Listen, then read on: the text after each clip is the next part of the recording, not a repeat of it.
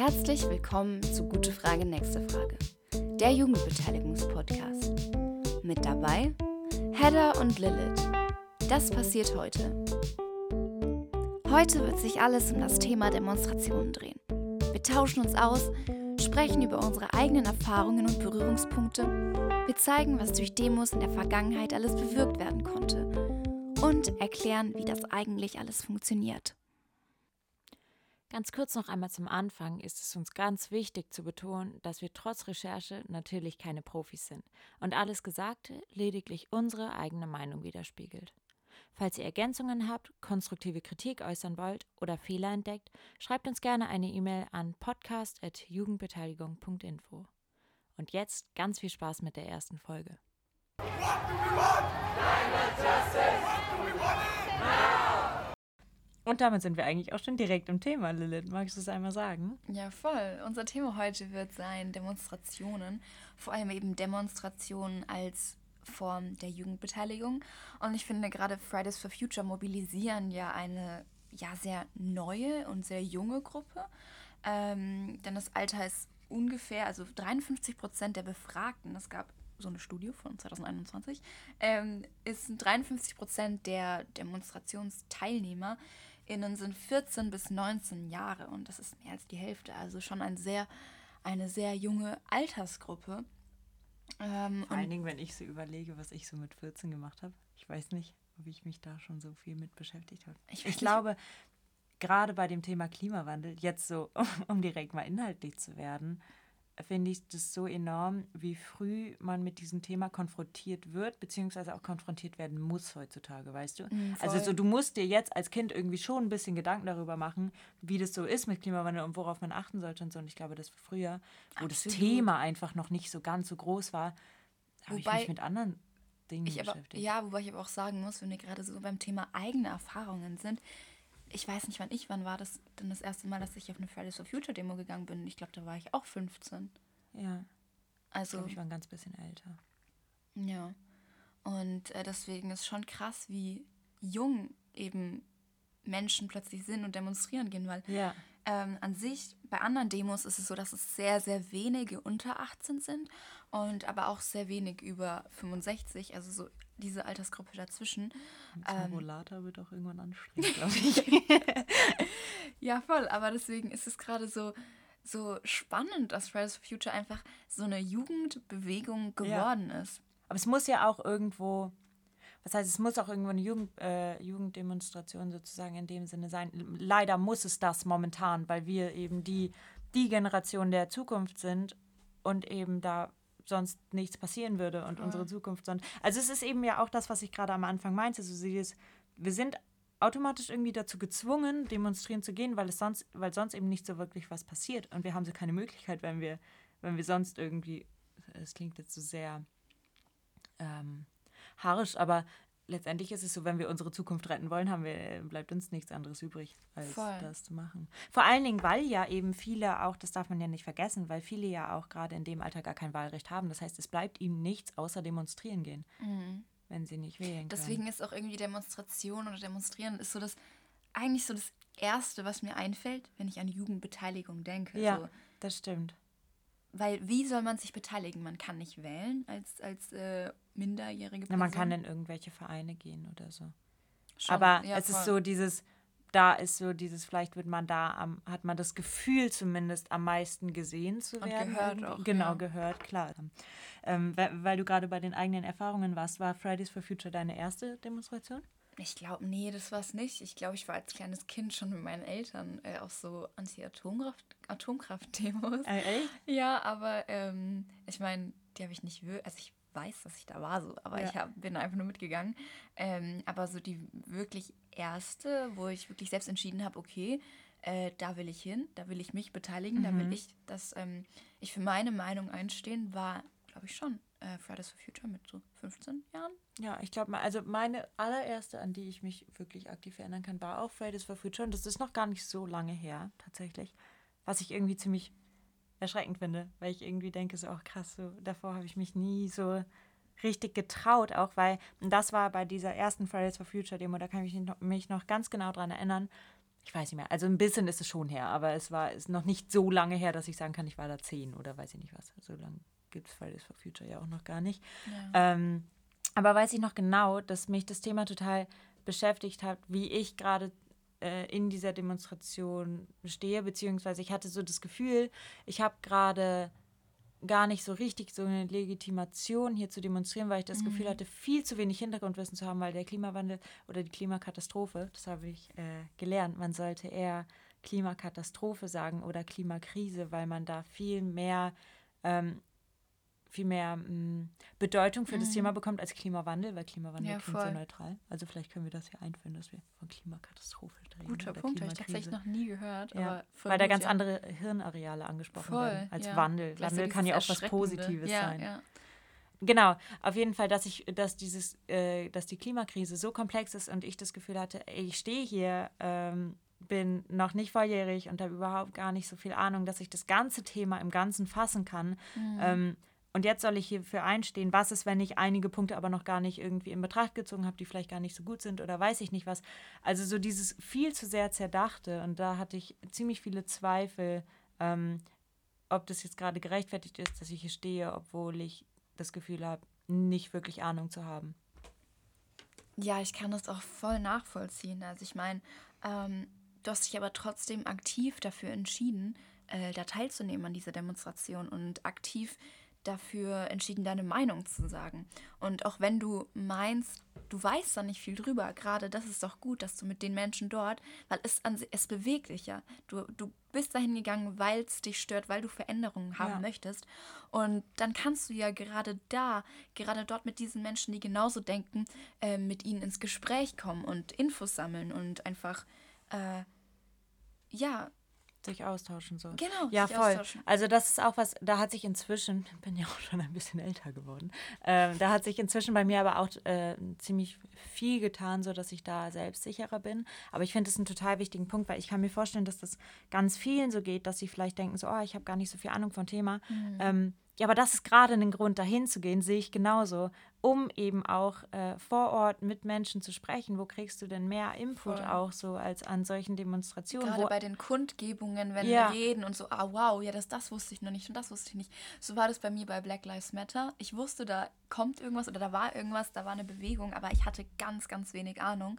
Und dann bin ich auch auf eine Demonstration und es hat so viel in mir ja bewegt, dass ja. ich mich danach auch voll informiert habe. Ich habe äh, Dokus angeschaut und Beiträge gelesen, weil eben diese Be die Kundgebungen oder Beiträge dort vor Ort mich so ja gecatcht haben. Ja.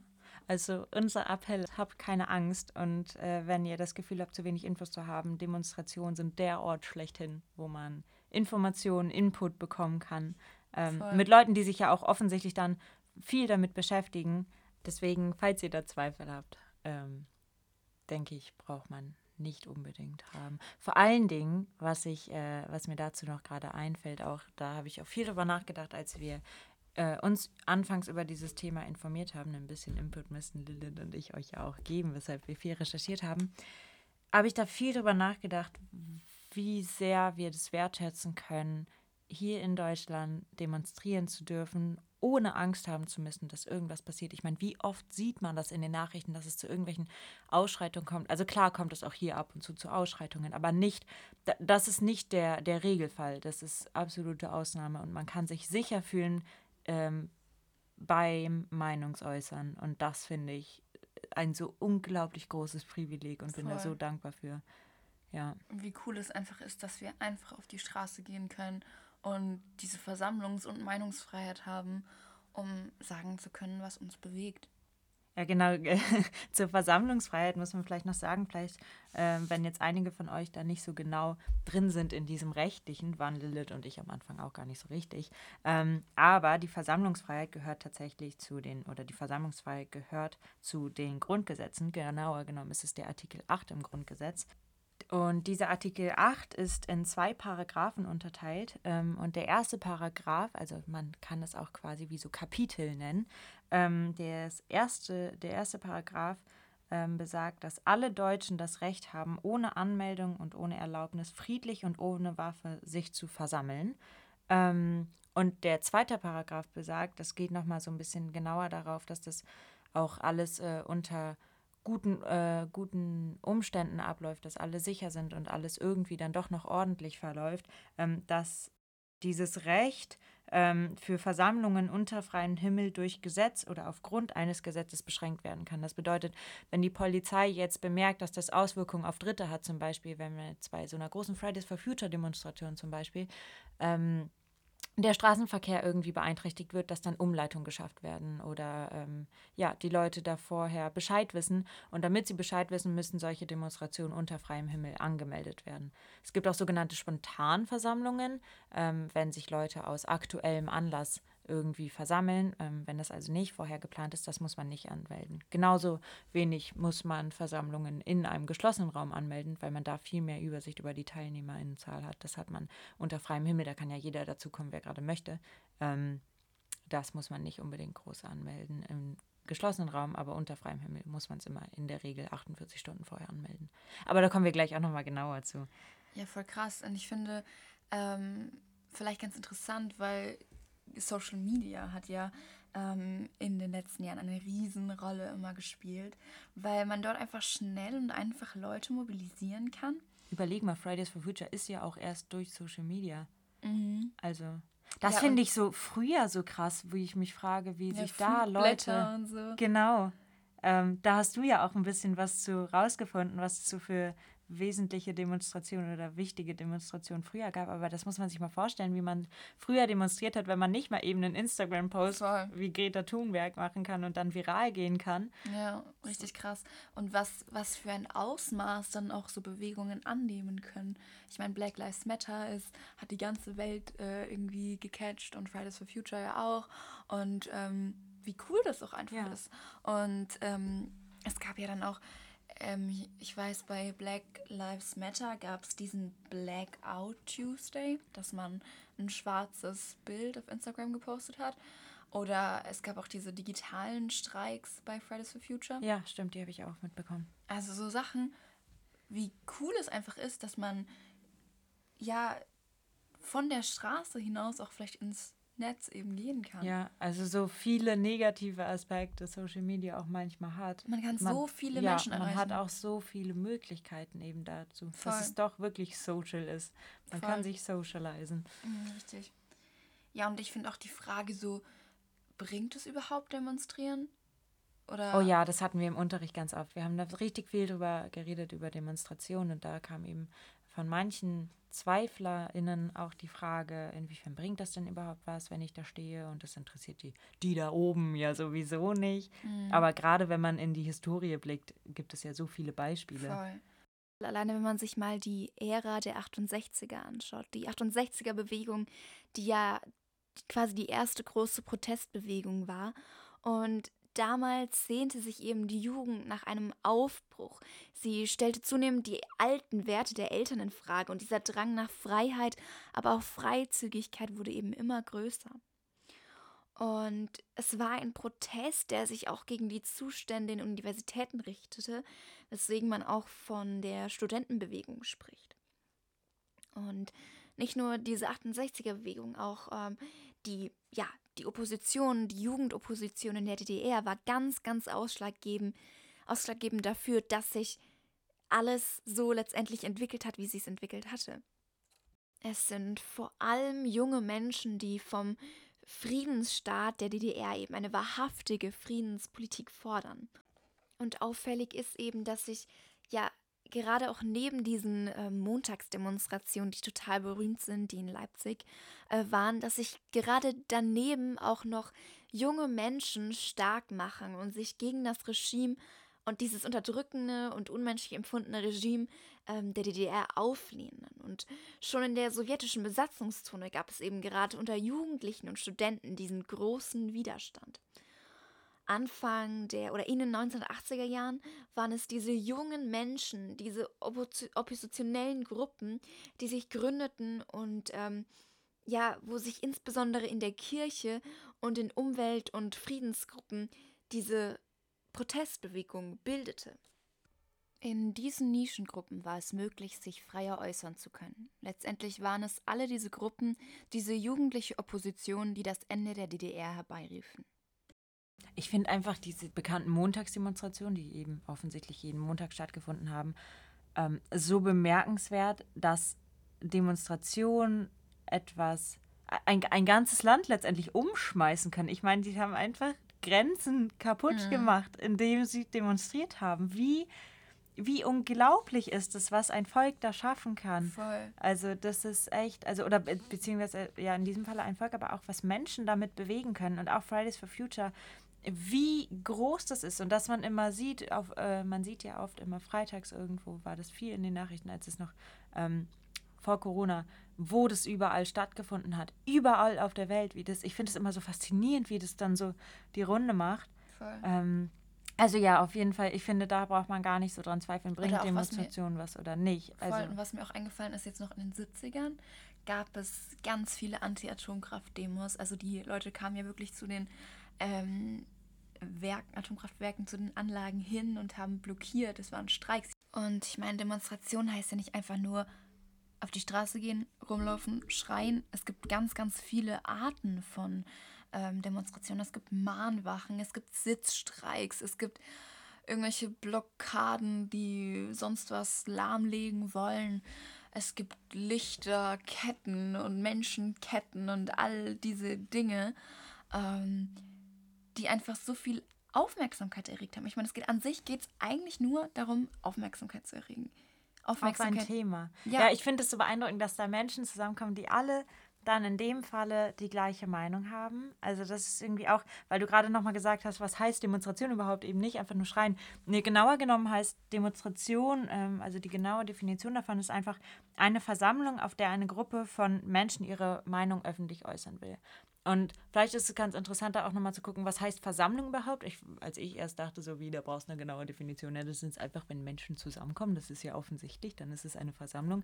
Ähm, es ist aber tatsächlich erst eine Versammlung, wenn die Menschen zusammenkommen, um äh, ihre Meinung zu äußern oder um sich eine Meinung zu bilden. Das bedeutet, ähm, Zuschauer, wie der Name eben schon sagt, Zuschauer, ähm, also Menschen, die sich vielleicht im Fußballstadion treffen, um einem Fußballspiel zuzusehen oder einem Konzert zuzuschauen oder zu lauschen, ähm, das ist keine Versammlung, weil da wird sich keine Meinung geäußert oder da wird keine Meinung gebildet. Das sind dann, dann lediglich Zuschauer. Mhm. Ähm, genau deswegen geht es bei einer Versammlung wirklich darum, die Meinung zu äußern und sich eine Meinung zu bilden. Und eine Demonstration ist eben, wenn diese Versammlung diese Meinung ähm, öffentlich äußert. Aber du meintest ja vorhin, es ist so einfach, demonstrieren zu gehen oder auch eben sowas zu starten. Wie geht das eigentlich? Mensch, gut, dass du fragst, Lilith. Dazu habe ich ja direkt was vorbereitet. Nein, wir haben ja schon am Anfang gesagt, wir haben ein bisschen recherchiert. Und natürlich ist mir da auch oder uns da auch die Frage über den Weg gelaufen, sag mal, wer darf überhaupt alles eine Demonstration anmelden und wie funktioniert das überhaupt? Und ich habe ja am Anfang beziehungsweise vorhin schon ganz bisschen über diese Versammlungsfreiheit geredet und über diesen Artikel. Und dass der Paragraph 2 des Artikel 8 des Grundgesetzes, also die über die Versammlungsfreiheit, sagt, dass ähm, das Recht für Versammlung unter freiem Himmel durch ein Gesetz oder aufgrund eines Gesetzes beschränkt werden kann.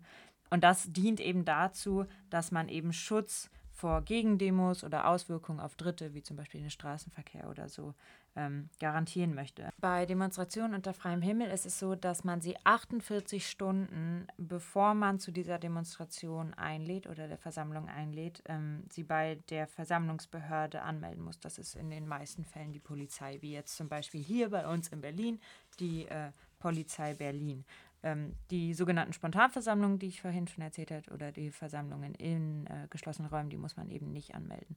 Und bei der Polizei Berlin in diesem Falle, ähm, weil wir eben aus Berlin kommen, habe ich mich darüber ein bisschen informiert, kann man das ganz einfach online machen über die Internetwache. Da haben sie so ein Formular, ähm, und was man einfach ausfüllen kann, wo man einmal ähm, so einen geplanten Ablauf äh, eingeben muss, also einmal den Ort und einmal die Zeit, einmal das Thema der Demonstration und gegebenenfalls den Streckenverlauf. Da ist es auch ganz wichtig, dass man sich da so dran hält an das, was man da anmeldet, weil wenn man sich da nicht anmeldet, dann äh, gilt das als Ordnungswidrigkeit. Und das ist dann nicht so schön.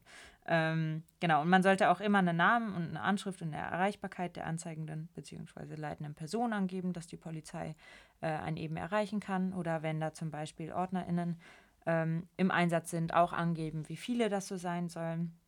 Äh, ja, man kann das natürlich auch über von die Post oder ein Fax anmelden. Da gibt es auch einfach Formulare auf der Internetseite von der Polizei Berlin.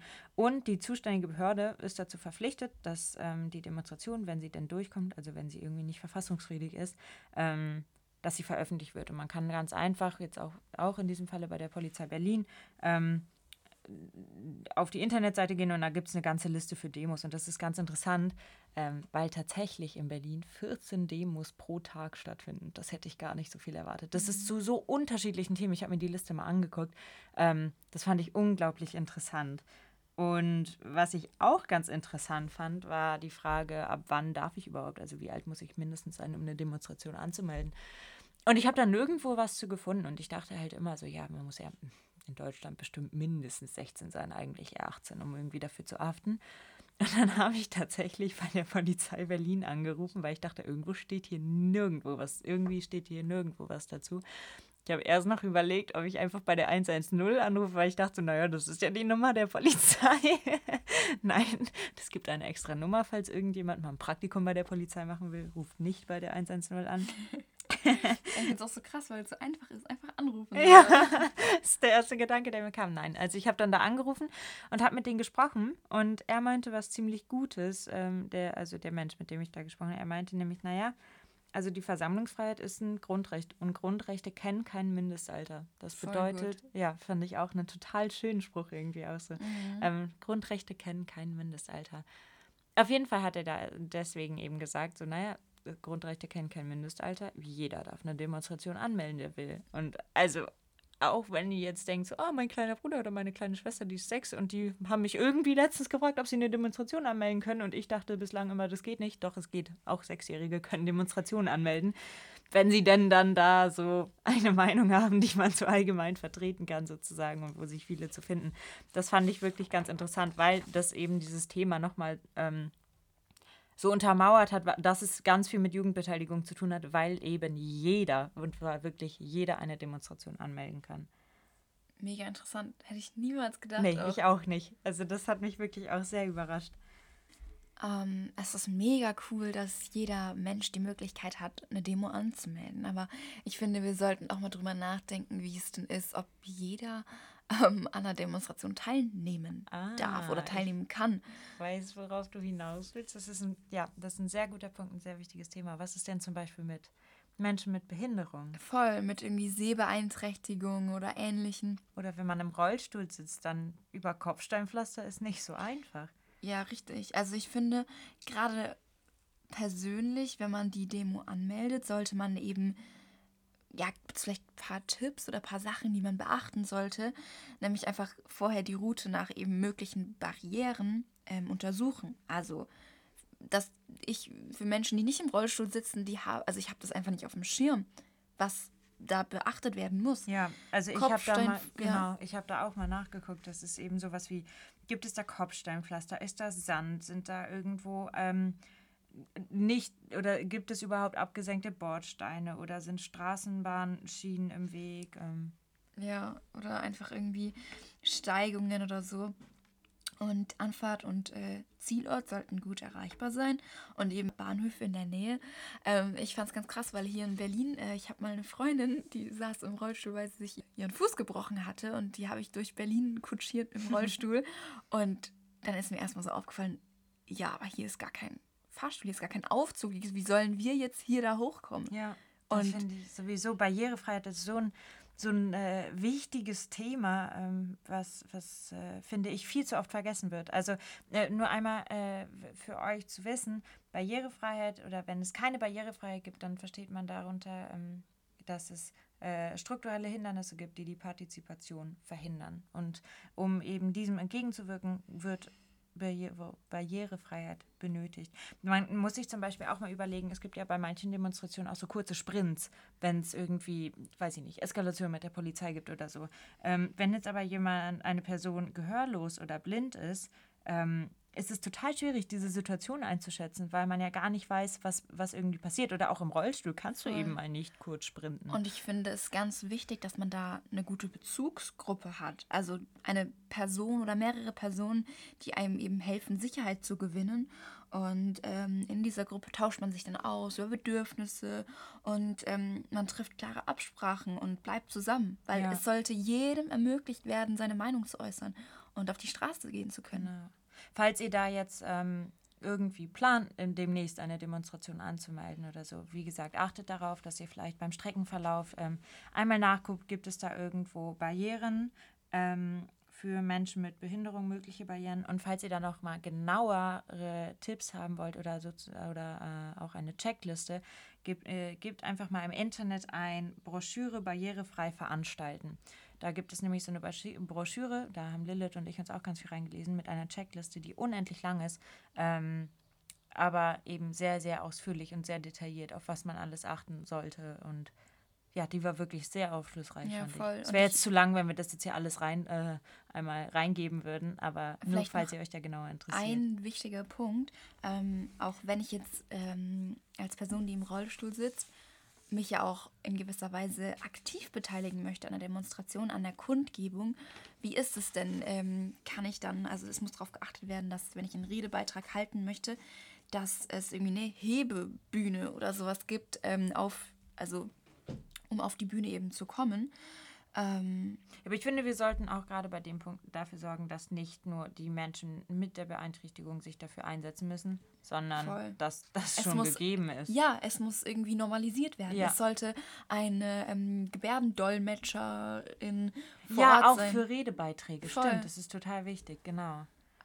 Also wie gesagt, falls ihr das irgendwie mal jetzt plant, eine Demo zu machen oder so, oder ähm, vielleicht auch jemanden kennt, der sehr gerne auf eine Demonstration möchte, aber eben eine ähm, Behinderung hat, dass man da sich vielleicht einmal irgendwie nochmal genauer informiert, beziehungsweise Aber sprecht auch mit Blick den hat. Gruppen. Ja. Also wenn, wenn ihr jetzt auf diese eine Demo äh, gehen wollt, sprecht mit der Person, mit den Personen, die die Demo organisieren. Die, also ich hatte das nicht auf dem Schirm. Man muss ja auch überlegen, bei Fridays for Future ist es ja vielleicht schon an sich ähm, für Menschen, die zum Beispiel eine Lernschwäche haben oder so, also ich finde das Thema schon kompliziert wie kompliziert muss es denn für jemanden sein, der eben eine Beeinträchtigung ähm, mhm. beim, beim Denken hat, beim Lernen hat, ähm, dieses ganze Thema zu verstehen und das eben, man kennt so, das sind in der Regel, sind es da gut gebildete junge Menschen, die sich Voll. dort, die sich dort ähm, engagieren. Und da eben auch zu gucken, wie können wir das Thema vielleicht auch an, an diese Gruppen ranbringen. Also das Thema war uns auch eben noch ganz wichtig, auch noch einmal anzusprechen und einmal mit reinzunehmen.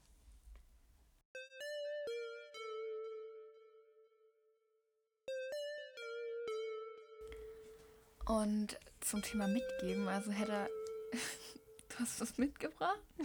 ja, natürlich, ich bin noch vorbereitet. Ähm, ich habe tatsächlich ein Spiel mitgebracht, ähm, weil ich dachte, das wäre eigentlich ganz cool, wenn ihr uns vielleicht auch noch mal ein bisschen besser kennenlernt, aber das ist auch ein Spiel, bei dem ihr super mitmachen könnt. Das heißt, jetzt mal ehrlich, und das ist von der Bundeszentrale für politische Bildung. Ich meine, man kann das einfach kostenlos bestellen, beziehungsweise kostenlos downloaden. Ja, downloaden auf jeden Fall. Ja, ähm, und bei diesem Spiel geht es darum, was würdest du tun? 60 heikle Situationen. Mhm. Das bedeutet, ich habe jetzt die Karten mitgebracht. Das hat nichts mit Demonstrationen zu tun, aber mit Situationen, in denen es darum geht, wie man sich in der Situation beteiligt oder auch eben nicht beteiligt. Das passt also zum Gesamtbegriff und zum, zum Gesamtthema des Podcastes. Seid auch alle herzlich eingeladen mitzumachen. Ähm, ich habe jetzt hier Karten und auf denen steht eine Situation und auf der Rückseite gibt es Handlungsmöglichkeiten A, B oder C. Und dann muss man sich aussuchen, welche Handlungsmöglichkeit man wählen würde. Und okay. ihr könnt euch das genauso überlegen. Lilith, magst du anfangen? Kann ich gerne machen. ähm, Situation Nummer eins. Zu viert spielen wir als Lotto-Tipp-Gemeinschaft bereits seit mehreren Jahren mit denselben Zahlen ohne Erfolg. Ein Mitglied steigt nun aus. Eine Woche später erzielen wir mit diesen Zahlen einen Millionengewinn. Optimal? Jetzt müssen wir das Geld nur zu dritt teilen. B. Ich meine, wir sollten unserem Aussteiger als Trost auch etwas abgeben, vielleicht zu etwa 100.000 Euro. C. Ich schlage den anderen vor, dass wir unserem Aussteiger selber bestimmen lassen, was ein gerechter Anteil für ihn wäre. Mhm. Wenn er zu gierig ist, bekommt er gar nichts. Ähm, Schwierig. Für was ich mich jetzt entscheiden müsste. Also, ja, ja. Naja, also B finde ich ganz cool. Auf jeden Fall. Was war B nochmal?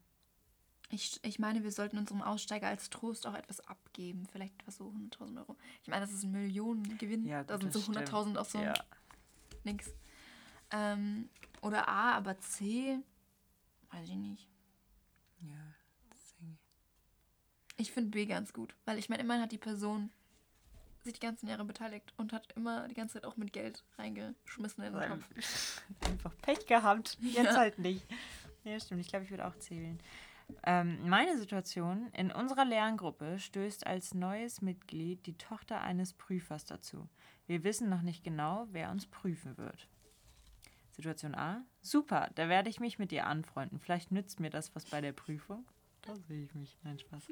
B. Das beeindruckt mich nicht. Sie ist ein Lernmitglied wie alle anderen auch. Hoffentlich verhält, verhält sie sich normal und denkt nicht, sie sei etwas Besseres. C. Denn der Vater wird sicher nicht seine Tochter prüfen, aber durchfallen wird sie im Gegensatz zu uns vermutlich nicht, auch wenn sie ganz schlecht wäre. Ich halte Abstand und werde mich bei ihr nicht einschleimen. Hm. Boah, ich finde die alle gar nicht so nett, weißt du? Also, das ist irgendwie so, ich glaube, ich würde trotzdem denken, na, der Vater wird, sie, wird sicher nicht seine Tochter ja. prüfen. Das, das würde ich denk denken. Ich ja. Aber ich würde nicht denken, aber durchfallen wird sie im Gegensatz ja. zu uns vermutlich nicht. Nee. Also, da würde ich denken, so, sie kann durchfallen wie jeder andere. Also, ich denke, so, na, der Vater wird sie sicher, wird sicher nicht seine Tochter prüfen, würde ich denken. Aber ich würde sie auch genauso als Lernmitglied wie alle anderen auch ähm, behandeln. Und ich hoffe von jedem Mitmenschen, dass er sich nicht für voll. was Besseres hält. Also es ist quasi so eine Mischung aus B und C, aber eigentlich B. Ja.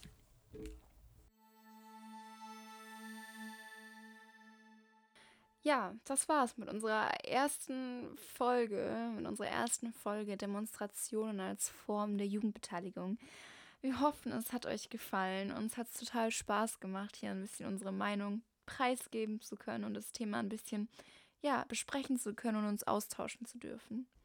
Vielen Dank fürs Zuhören und jetzt noch der kleine Abschluss. Jeder